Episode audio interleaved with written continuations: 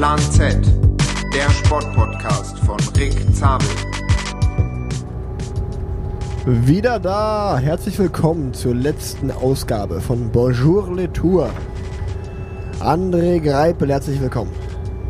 Ja, hallo an alle zum letzten Mal hier aus der Tour de France mit den Insights und den, äh, ja, mit den, mit den Träumen von uns beiden, beziehungsweise von den Geschichten, die wir so erlebt haben in den letzten Tagen.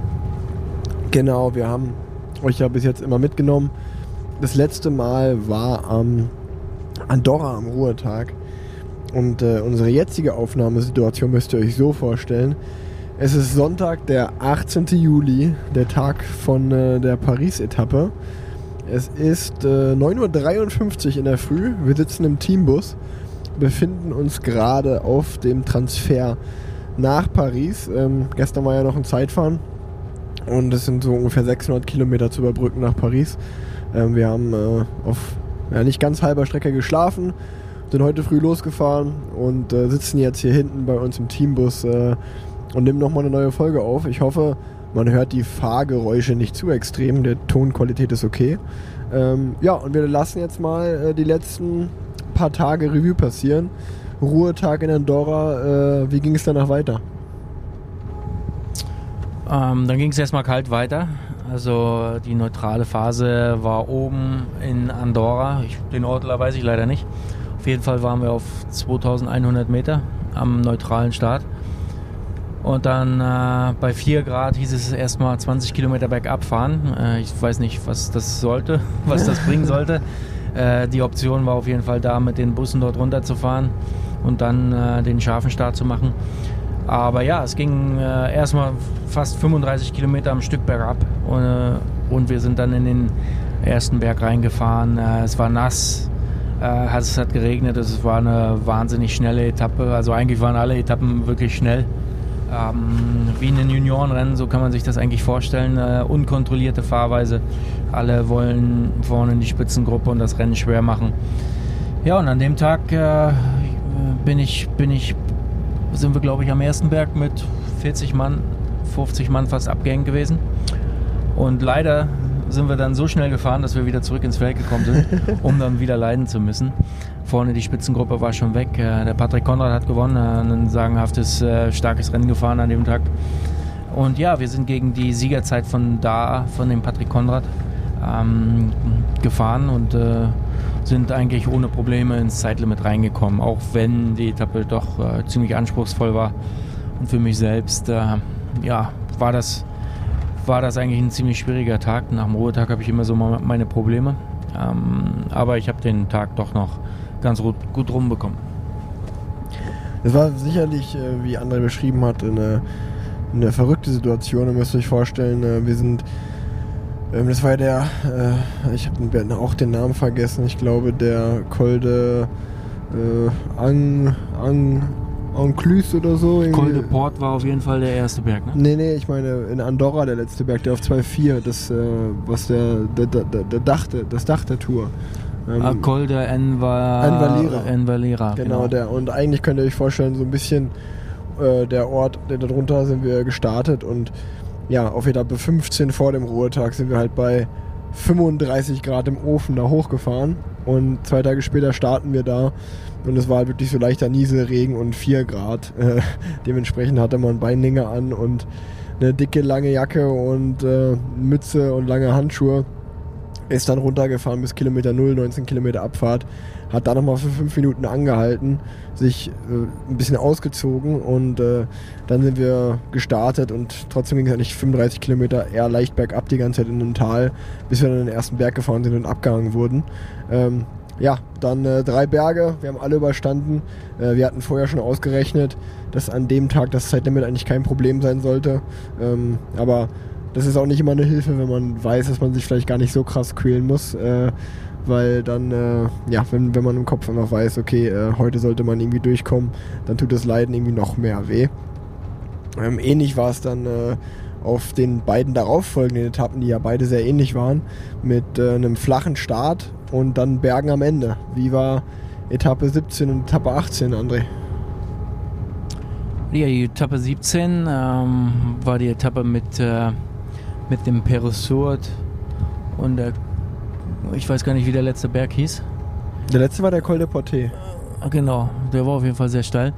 Ähm, ja, aber äh, an dem Tag ja, war unser, unsere Marschrichtung ein bisschen so, dass wir auf das, auf das Bergtrikot noch fahren wollten und eigentlich auch um den Gesamtsieg ähm, mit dem Mike Woods und Dan Martin.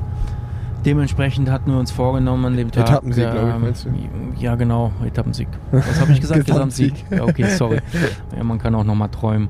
Ähm, und an dem Tag haben wir wirklich versucht, ähm, den Abstand zur Spitzengruppe gering zu halten. Reto Hollenstein ist von vorne gefahren, hat die Ausreißer auf Abstand gelassen, sodass auf jeden Fall noch Bergpunkte vergeben werden konnten am letzten Berg. Aber ja, äh, äh für uns äh, war es jetzt eigentlich ein gute, gutes Szenario, weil das Zeitlimit damit für uns äh, greifbar war und äh, keine Spitzengruppe mit 15 Minuten vor uns in den Berg reinfährt. Ähm, aber dennoch war es schon eine relativ schnelle Etappe, muss man einfach sagen. Wiederum ähm, ja, war nicht einmal Stillstand im Feld. Aber dadurch, dass die dass der Sieger aus der, aus der äh, Gruppe ums gelbe Trikot kommen würde, konnten wir uns eigentlich wirklich Zeit lassen und äh, ja, sind mit einem guten Zeitlimit, Abstand von fast 10 Minuten noch in, äh, gut ins Ziel gekommen. Aber dennoch, ja klar, äh, auf den letzten 60 Kilometern haben wir fast 4200 Höhenmeter gemacht, glaube ich. Ja, ja. Das war schon sehr anspruchsvoll, aber wenn man sich Zeit lassen kann, ist das äh, doch sehr angenehm gewesen. Ja, du hattest da einen guten Tag. Ähm, und den Tag nach dem Ruhetag ja nicht dein besten. Bei mir, bei mir war es ja nicht andersrum. Der, den, Tag nach, den Tag nach dem Ruhetag habe ich ganz gut überstanden. Auf Etappe 17 hatte ich nicht so geile Beine. Ähm, wie du gesagt hast, die Gruppe ist schnell weggefahren. Ähm, ist ungefähr so auf acht Minuten. Ähm, haben wir die dann immer gehalten im Feld. Reto hat einen super Job gemacht, äh, immer die Gruppe zu halten. Und sobald wir dann in den Schlussanstieg, äh, nicht in den, äh, in den ersten der drei Anstiege gefahren sind, ist das Feld auch explodiert. Ähm, und äh, das Zeitlimit, äh, ich habe mir schon ein bisschen Sorgen gemacht, aber äh, wir sind ja dann doch alle mit noch genügend Zeit von, ich glaube, sieben oder neun Minuten Vorsprung hatten wir noch zur Karenzzeit. Ähm, ja, äh, Etappe geschafft, abgehakt. Aber es ist dann auch witzig, wie man sich eigentlich vor der Etappe eigentlich einredet, ach, die ist ja kein Problem, die ist flach, dann ein paar Berge da am Ende.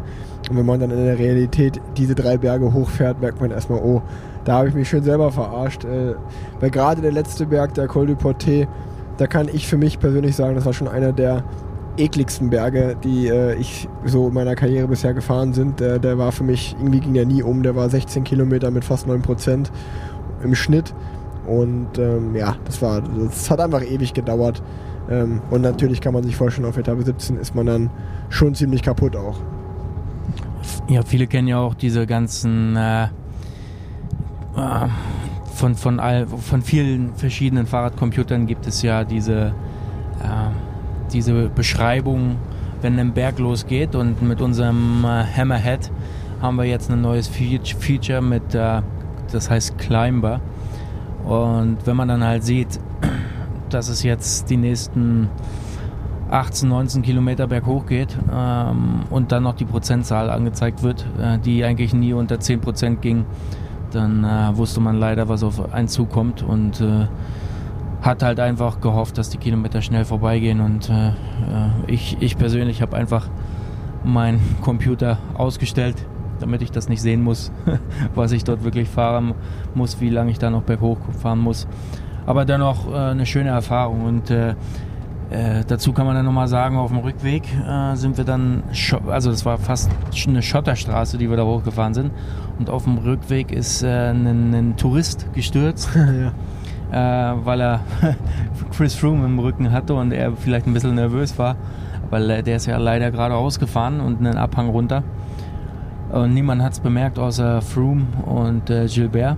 Die haben dann äh, gewartet, bis dort irgendwo Hilfe kam, aber äh, dem Kollege, Kollegen geht es soweit ganz gut. So hat man gehört und äh, äh, da sollte man dann äh, doch vielleicht nochmal daran appellieren, dass man, man ja, vielleicht wartet, bis die Profis auch unten sind. Ähm, und ja, vielleicht auch an seine eigenen Fahr Fahreigenschaften ein bisschen zurückdenkt, was kann ich, äh, was kann ich nicht. Ähm, Sicherheit geht auf jeden Fall vor und so eine, so eine Stürze sind dann auch äh, ein bisschen unnötig. Der, ja, man, man, muss sich einfach vorstellen, ich glaube, das gibt es in keinem anderen Sport. Es macht den Radsport natürlich auch so ein bisschen aus, dass, äh, die, dass man so nah an seine Stars rankommt und äh, die so sieht, aber aus einer Fahrersicht müsst ihr euch vorstellen, man fährt da irgendwie fast sechs Stunden eine Bergetappe, ist natürlich auch dann echt richtig im Arsch, wenn man ins Ziel kommt.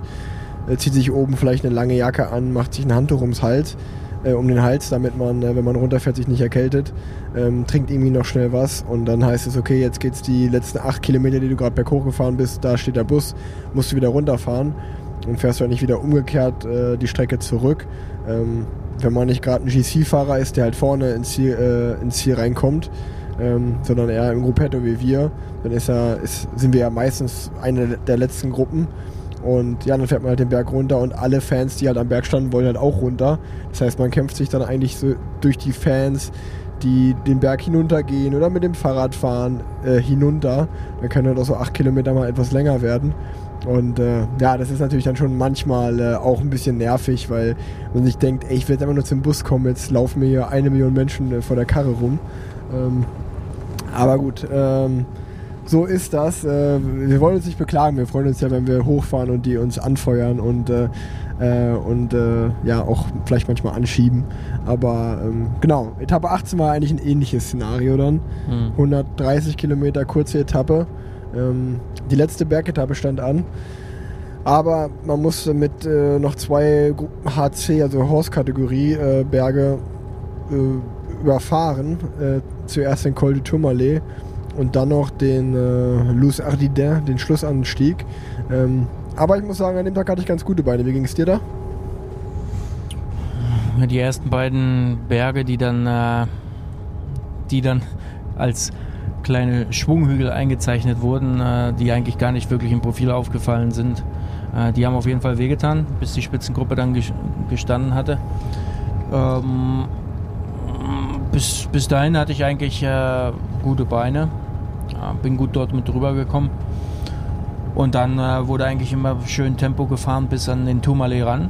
Äh, und da habe ich mich dann einfach ins Gruppetto gesetzt weil man irgendwo auch wusste, dass äh, das Zeitlimit heute kein Problem sein wird. Um, es war noch ein bisschen viel Gerangel um das äh, Bergtrikot, ja, natürlich dann auch um den Etappensieg, aber Mike Woods hat nochmal am Tourmalet ein paar Punkte bekommen, was aber nicht mehr gereicht hat, um äh, das Trikot irgendwo gewinnen zu können, da der, der Tadej Bogacar auch die, diese Etappe gewonnen hat und damit auch das Bergtrikot gewonnen hat. Wie gesagt, für uns war es kein Problem. Äh, es waren wieder viele Menschen am, am Straßenrand ähm, das, so ist es auch schön, dass der, der Radsport seine Fans wieder zurück hat. Und das macht es für uns auf jeden Fall viel angenehmer, berghoch zu fahren. Man hat seine Ablenkung, ähm, man, man wird angefeuert. Und äh, ja, da erinnert man, äh, erinnert man sich auf jeden Fall sehr gut zurück. Ich hatte auf jeden Fall einige erste Male in dieser Tour de France. Ich bin zum ersten Mal den Col de Tourmalet gefahren, zum ersten Mal Mont Ventoux gefahren. Ähm, also einige spektakuläre Berge, die ich das erste Mal jetzt bezwungen habe. Ähm, ich kann sagen, nach Etappe 18 hat sich das für mich wie meine erste große Ziellinie in der Rundfahrt angefühlt. Ähm, ich wusste, okay, wenn ich die Etappe schaffe, dann sollte ich es auch bis nach Paris schaffen. Dementsprechend war ich sehr, sehr glücklich.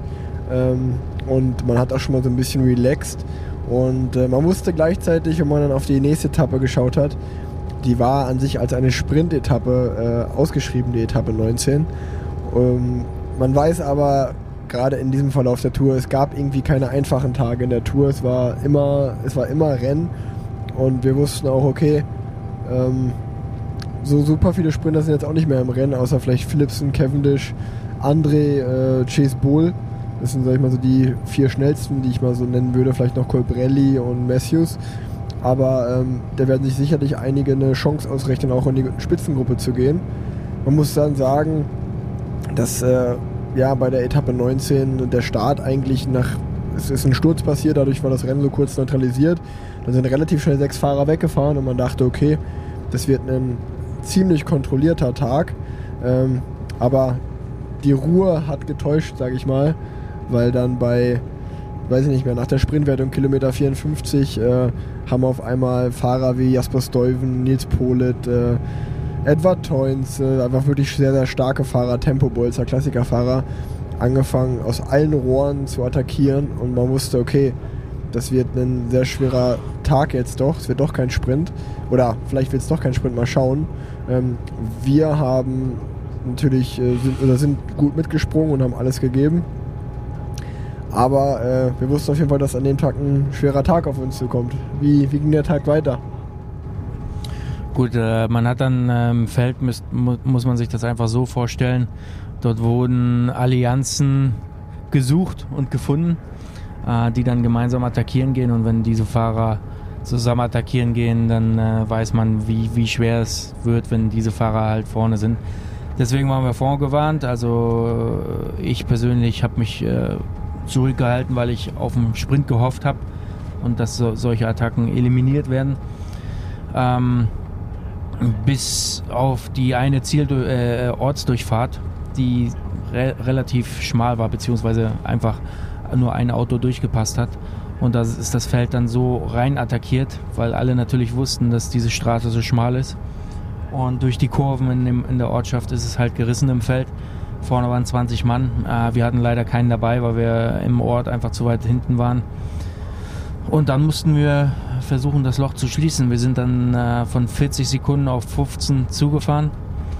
Ähm, das hat dann aber nicht gereicht. Äh, leider, muss man sagen. Äh, ansonsten hätten wir nochmal einen schönen Sprint haben können.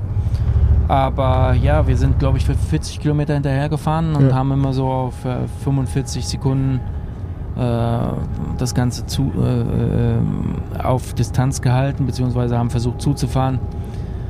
Aber die, dann mussten wir leider auch einsehen, dass die Gruppe zu stark ist und äh, ja, es nicht zum Sprint gekommen ist. Ja, genau. Man, man hat einfach da, obwohl man eigentlich immer da vorne ähm, vertreten war und in den Gruppen mitgesprungen ist, haben wir in dieser Ortschaft einfach ein bisschen gepennt, muss man sagen. Und äh, unser Israeli Omar Goldstein hat es, glaube ich, ganz gut auf den Punkt gebracht. Er hat gesagt, Radsport ist so brutal, man schläft ein, man ist zehnmal dabei, nichts passiert, beim elften Mal ist man einmal nicht dabei und das ist der richtige Move. Und dann, dann äh, bezahlt man zehnmal mehr, äh, weil man einmal geschlafen hat. Weil ihr euch wirklich vorstellen müsst, dass bis auf äh, André und ich, äh, André soll sprinten und ich sollte ihm noch helfen, sind, glaube ich, wirklich alle Fahrer aus dem Team vorne Tempo gefahren und haben sich für 40 Kilometer Herz und Lunge aus dem Leib gefahren, bis wirklich gar nichts mehr ging. Und ähm, ja, man hat es, es ist dann so brutal, man kommt irgendwie auf 15 Sekunden ran, man hat diese 100 Meter vor sich fahren, man kann schon fast dahin greifen, aber man kriegt, kriegt die Lücke nicht ganz zu. Die anderen Teams haben nicht geholfen, weil sie halt alle irgendwelche Fahrer vorne in der Gruppe hatte, oder die meisten zumindest. Und äh, ja, irgendwann äh, geben einem die Kräfte aus. Es ist dann einfach wie so ein Armdrücken wer ist jetzt stärker, die Gruppe vorne oder das Feld hinten. Und in dem Fall hat halt die Gruppe gewonnen.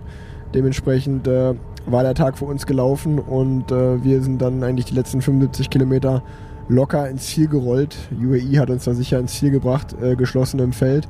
Aber es war natürlich ein enttäuschender Tag, weil man äh, ja man nicht nur mitfahren will, sondern auch was zeigen will und äh, das war für uns nochmal eine schöne Chance eigentlich äh, gerade ja für andere und mich äh, im Sprint was zu zeigen, wie wir so verpasst hatten und ähm, bitter, aber ähm, gut. Man muss auch sagen, dass man nach 19 Tagen äh, einfach dann kaputt ist und das hat man im Feld auch gemerkt, dass halt viele nicht mehr so konnten oder überhaupt auch so wollten, äh, wie sie vielleicht an den ersten Tagen Radrennen gefahren wären. Dementsprechend muss man solche Tage einfach abhaken. Ähm, bei uns stand dann das gestrige Zeitfahren an, Etappe 20. Ähm, ja, zum Zeitfahren braucht man jetzt auch nicht so viel sagen. Ne? In unserem, in unserem äh, Fall ist es so, dass äh, wir da einfach uns eine Wattzahl ähm, als Ziel setzen oder vom Trainer bekommen. In meinem Fall war das zum Beispiel gestern so Phase 360, 370 Watt. Das ist nochmal ein guter Effort. Ähm, du tust dir aber nicht zu sehr weh, fliegst nicht aus der Zeitkarenz raus und ähm, ja, bringst den Tag so hinter dich. Dementsprechend haben wir eigentlich uns gestern einen schönen Tag gemacht, weil die Gironde, wo wir waren, muss ich sagen, das war so fast mit die schönste Region, fand ich persönlich, die wir jetzt so mit der Tour de France besucht haben. Die, die kann ich auf jeden Fall jedem empfehlen, da mal hinzufahren. Die ist auch flach. Flacher jedenfalls. Und ähm, ja, wir sind, André und ich haben uns morgens äh, auf uns auf unser Zeitfahrrad gesetzt, haben uns mal den Parcours angeschaut, ähm, sind also schon mal da irgendwie so 35 Kilometer locker rumgerollt. Ganz nach dem Motto ein Bein, kein Bein. Ähm, so äh, einfach locker rumgerollt um die Runde. Und dann nachmittags sind wir unseren Effort gefahren und äh, ja, ich glaube, das äh, kann, so kann man den Tag zusammenfassen. Ähm, Wort von Art hat das Zeitfahren extrem stark gewonnen. Ähm, ich habe auf Pogacar getippt, andere auf Van Art. Ähm, hat André gewonnen, die Wette.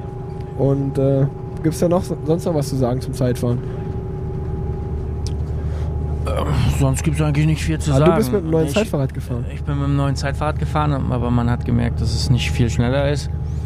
Jedenfalls nicht für mich, weil ich einfach einen aerodynamischen äh, Körper habe fürs Zeitfahren. Aber damit kann ich leben, weil es mein letztes Zeitfahren war ähm, in meiner Karriere. Das, das könnte man vielleicht nochmal ansprechen. Genau, Ich habe an dem Tag äh, vom Zeitfahren habe ich äh, dann bekannt gegeben, dass ich meine Karriere beende.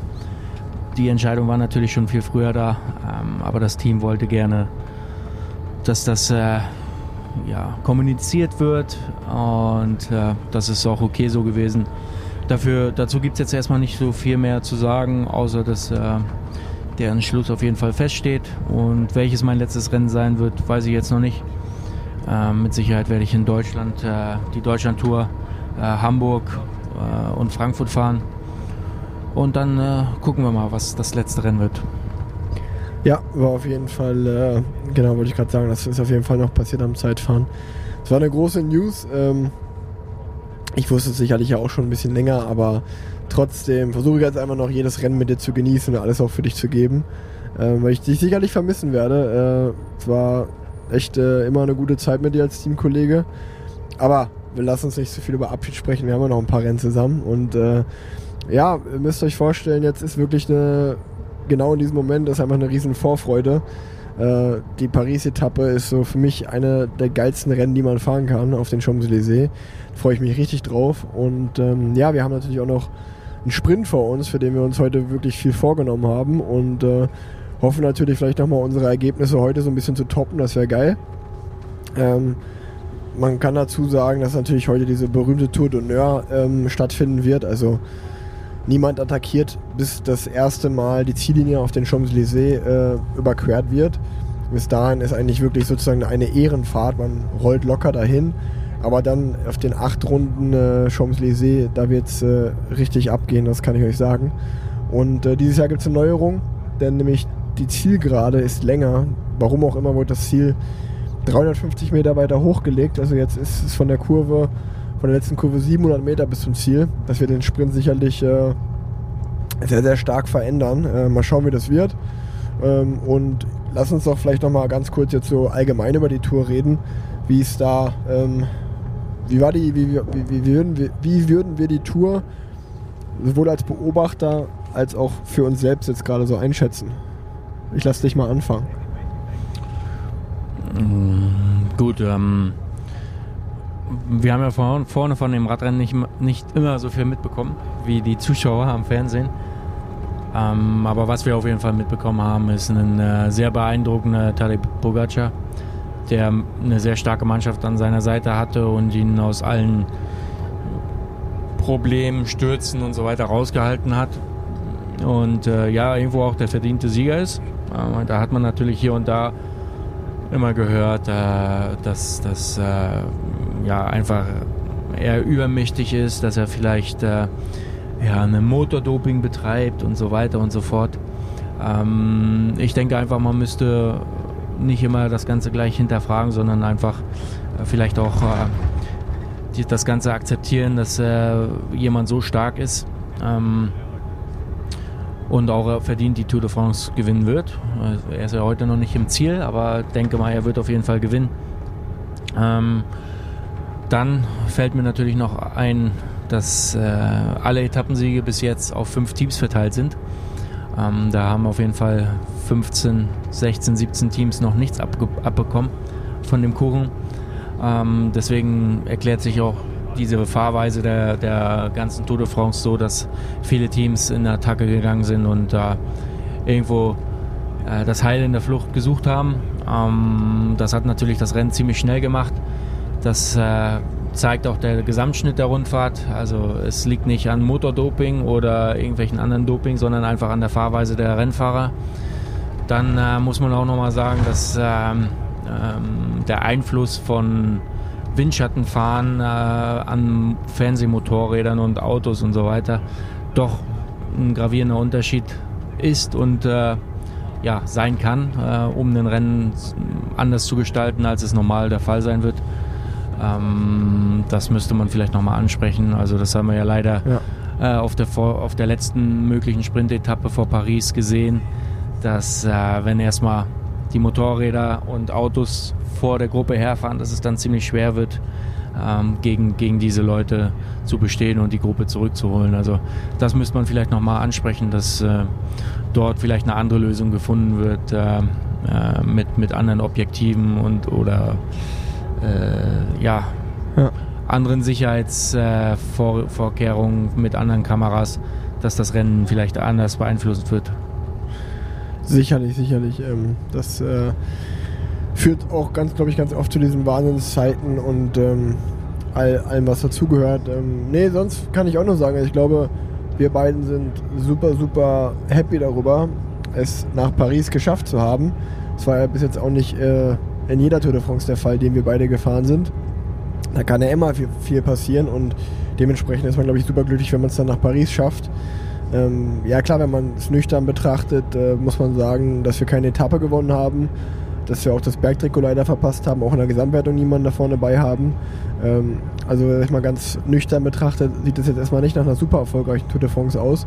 Aber ähm, ich persönlich äh, muss trotzdem sagen, dass es eines der coolsten Rennen war, die ich so mit dem Team bisher gefahren bin. Wir hatten eine super gute Stimmung, ähm, wir hatten eine geile Atmosphäre. Mike Woods und Dan Martin haben in den Bergen alles gegeben. Äh, Woodsie war einmal Dritter auf der Etappe, hat einen Tag das Bergtrikot getragen. Wir haben in den Sprints ähm, ja auch immer unser Bestes gegeben. Heute schauen wir mal, was heute passiert. Aber ich sag mal, du bist ja auch drei, vier Male in die vorderen Plätze gefahren da und äh, hast, äh, sag ich mal, ganz gute Platzierungen rausgeholt. Ähm, wenn man sich anschaut, mit was für Sprintmöglichkeiten wir hier am Start stehen, finde ich das eigentlich auch gar nicht mal so schlecht. Und ähm, ja, ich glaube, das größte Ziel ist wirklich, dass man pa Paris erreicht hat. Und äh, wir hoffen natürlich auch noch auf heute, dass man heute nochmal mit einem Paukenschlag das Ding äh, aufhört. Und sonst kann ich, glaube ich, hat André das, das Rennen, glaube ich, ganz gut zusammengefasst. Denn alles überlegen äh, Tadej Pogacar äh, in der Gesamtwertung. Das gleiche gilt eigentlich für Quickstep und Cavendish äh, im Sprintbereich. Und ähm, ja, es ist verrückt zu sehen, dass sich eigentlich alle Etappensiege auf, wie gesagt, nur ganz, ganz wenige Teams aufteilen, die mehrere, viele Etappen gewinnen. Und äh, alle anderen bleiben so ein bisschen mit leeren Händen da. Aber so ist das im Radsport. Äh, Trotzdem war es, glaube ich, eine coole Tour zum Anschauen äh, und hoffe, dass wir heute einfach ein gutes Ende finden. Ja, zu heute kann man vielleicht noch sagen, also ich weiß nicht, wann ihr es hört, aber auf dem Champs-Élysées hat man das Ziel ja weiter nach oben, nach oben ver, verlegt, wegen Baustellen, so, so hieß es und so heißt es. Das wird natürlich den Sprint komplett verändern. Ähm, die Zielgerade wird 700 Meter lang sein statt 350. Ähm, man muss einfach mal sehen, wie, wie sich der Sprint dann wirklich entwickelt. Also jeder wusste natürlich immer, beziehungsweise ich wusste, was ich zu tun habe, wenn der, wenn der Sprint normal abläuft. Mm, jetzt wird es natürlich anders sein. Äh, mit Sicherheit wird es die einen oder anderen geben, der, die, die den Sprint äh, ein bisschen ver vermasseln, beziehungsweise das Timing nicht so stimmen wird. Aber wir hoffen mal, dass unser Timing stimmen wird und ähm, ja, wir doch nochmal eine bessere Platzierung rausholen können in den Sprints als vorher der Fall war.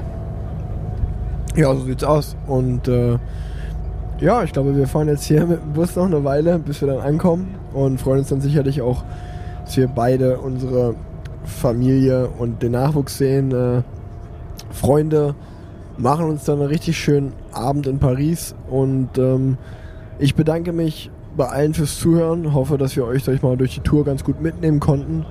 Und äh, ja, wie die Tour jetzt ausgeht, das könnt ihr dann heute, beziehungsweise wenn die Folge rauskommt, ist es schon Ver Vergangenheit, aber könnt ihr heute dann äh, selber am Fernseher verfolgen. Und äh, ich bedanke mich fürs Zuhören. Ich hoffe, der Podcast hat euch Spaß gemacht und äh, die letzten Worte an André. Ich bin raus. Ciao. Ja, ich bedanke mich auch fürs Zuhören.